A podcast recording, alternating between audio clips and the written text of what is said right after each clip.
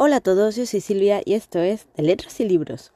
En el programa de hoy os voy a hablar de la reina de Nairobi, de Belén Junco Aguado. Comenzamos. Bueno, eh, para empezar, a muchos os sonará Belén Junco Aguado, periodista y directora adjunta de la revista Hola, directora de Hola Fashion y Hola Living. Mm, lo sé porque estoy aquí leyendo la biografía que aparece al final en el libro no es porque yo haya leído ningún artículo de esta periodista y no haya leído nada de ella, ni lea la revista Hola. Bueno, eh, primero deciros que me he leído La Reina de Nairobi porque pensaba que sería un Memorias de África y realmente es un copy-pega de Memorias de África. Evidentemente, eh, lo que pasa trasladado a la época actual y no tan obvio, pero sí. Es decir, que la historia de amor empieza igual, una tragedia, la protagonista es una trágica, porque vive en una tragedia continua, porque ella es así. Entonces vive un amor trágico que le hace ir a África y allí empieza su carrera como diseñadora de moda y encuentra a su amor verdadero después de haber roto con el otro chico y esto se convierte en un drama al final del libro igual que Memorias de África. Todos sabemos cómo acaba Memorias de África, evidentemente. Pues bueno, el final es exactamente igual que Memorias de África. A ver, mm, me ha gustado las descripciones, la historia en sí está bien, pero, pero me hubiera gustado que hubiera estado contado de otra forma, que hubiera sido muchísimo más original, porque realmente esto no ha sido original, como ya os digo, es un copy-pega, pero un poco más moderno y cambiando cuatro o cinco cosas. La protagonista, insufrible, inaguantable, creída, estúpida, arrogante, tonta. O sea, creída es poco. O sea, muy, muy creída. Ay, es que es la reina del drama, porque todo le va mal en el amor, y se cree la más guapa, la más inteligente, la más divina, llega a Nairobi, se, por motivos X, conoce a otra chica, a otra mujer, se hacen íntimas amigas, y, y esta, la protagonista, pues se abre, como he dicho, se hace diseñadora de moda, empieza a irle todo bien económicamente. Aparte de que ya tenía dinero, con 32 años era casi súper rica. En fin, unas historias que no, de verdad no tienen mucho sentido. Y que llegue a un país africano y de la noche a la mañana, como levante un imperio o casi un imperio de moda, mm, pues la verdad es que no tiene, no tiene mucha lógica en sí. Y de repente conoce a este inglés, a este hombre, que resulta que es cuñado de la que se hace súper amiquísima y se casa con él.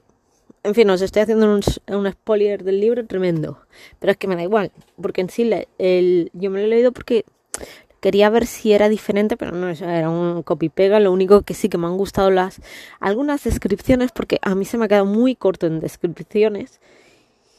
Y la forma de escribir ha sido pésima, tengo que decirlo, o sea, muy pésimo, porque era todo el rato hablando muy coloquialmente. Eh, y en plan, de que es que yo soy la mejor, yo soy súper guapa, todo me queda bien, ay, yo lo hago todo genial, o sea, eh, no, o sea, insufrible la tía, era insufrible el vocabulario que usaba también, súper creída, como he dicho. No sé, la verdad es que me lo he leído porque evidentemente quería saber si sí o no era un, no se puede decir que sea un plagio porque no lo es, pero sí es un copy-pega cambiando algunas cosas de Memorias de África. Evidentemente, ¿vale la pena comprarlo? Pues no, no vale la pena comprar este libro. Porque a mí tampoco me gusta cómo lo ha escrito, no me ha gustado la forma que está escrito, la forma que ella tiene de crear los personajes, que es que no llegan, no te llegan, son inverosímiles, no sé. La verdad es que no es un libro.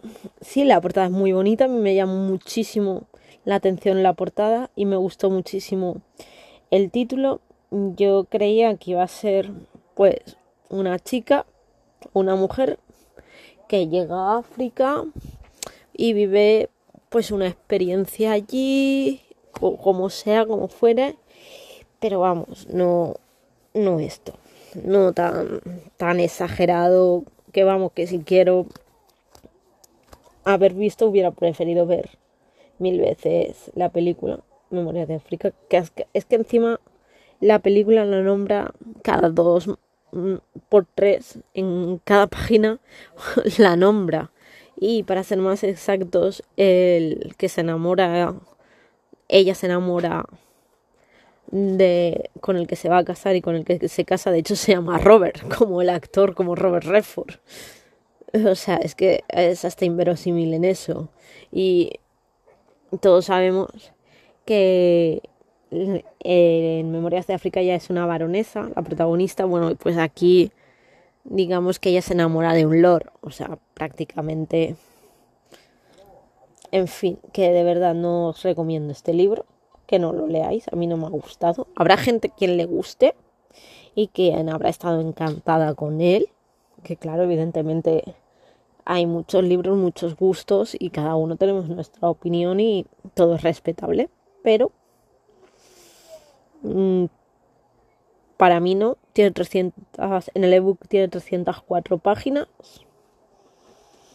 y no, al final me ha defraudado, yo creía que iba a ser otra cosa, pero tengo que decir que este libro es una pena, me ha defraudado y me ha defraudado la forma de estar escrito y siendo una directora de la revista Hola, pues hubiera esperado un poquito más, tanto en descripciones como en creación de personajes, como en una creación de algo original, porque esto no lo ha sido.